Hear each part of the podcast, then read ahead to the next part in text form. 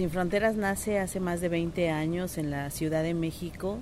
eh, mucho con la intención de apoyar después de los procesos de paz de Centroamérica a toda la ola de refugiados guatemaltecos que hubo en, nuestro país, asentada en el, sur del país, y a partir del trabajo con el que nace, que es el de asilo eh, eh, en México, se empezó a vincular de manera natural con el tema migratorio, dado pues el ser el primer corredor nuestro país de flujos de migrantes hacia Estados Unidos, y nosotros hemos estado participando en las consultas tanto nacionales como regionales que se han hecho en el marco del, Pacto Global sobre Migración, por supuesto coordinándonos también con otras regiones del mundo desde sociedad civil para poder lograr llegar a ciertos niveles de consensos o rutas prioritarias de, de trabajo. En el continente eh, americano se conformó el bloque latinoamericano, el cual pues agrupa prácticamente más de 60 organizaciones del continente, las cuales se lograron eh, hacer un consenso sobre 18 puntos en los cuales para nosotros pues son principios eh, iniciales que podemos aportar a esta discusión de los pactos. Uno de ellos tiene que ver con eh, el acceso a la justicia integral y que en este me gustaría detenerme, en el cual nosotros creemos que la justicia se puede convertir en la llave que nos permita abrir el acceso a otros derechos que hasta ahora han sido negados a la población, particularmente aquella que se encuentra de manera indocumentada en los países, que eh, al,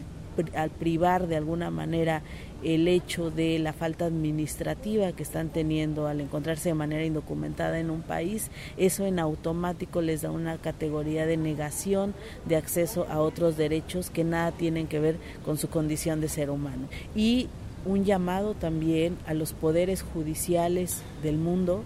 para que formen parte de estas discusiones. Tienen mucho que aportar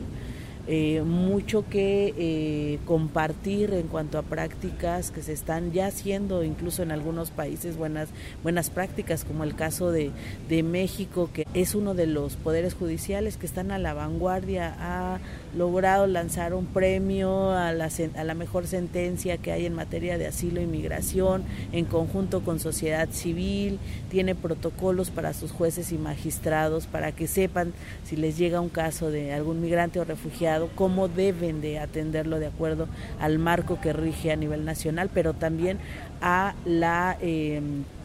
jurisprudencia que existe a nivel interamericano. El continente americano tiene mucho que compartir al mundo porque nuestras legislaciones, este, los acuerdos regionales que hemos hecho son de vanguardia y creo que es el momento en que América Latina le comparta al mundo las prácticas que ha, que ha eh, desarrollado ya al menos algunas en más de 30 años para abordar de manera diferente el tema migratorio, que sin duda han sido aplicadas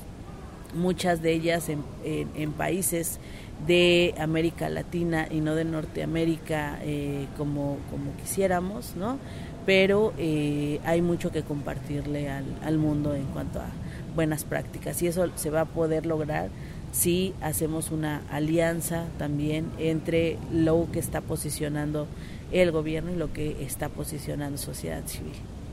Nancy Pérez, muchísimas gracias. De nada, de nada, gracias. Entonces, eh, creo que hay aportes sustantivos que pueden dar a estas discusiones y un poco la ruta de hacia dónde tendría que, tendrían que girar algunos de los acuerdos, porque ha sido señalado por varios en el día de hoy al menos que sin un acceso efectivo a la justicia no se puede acceder a otros derechos.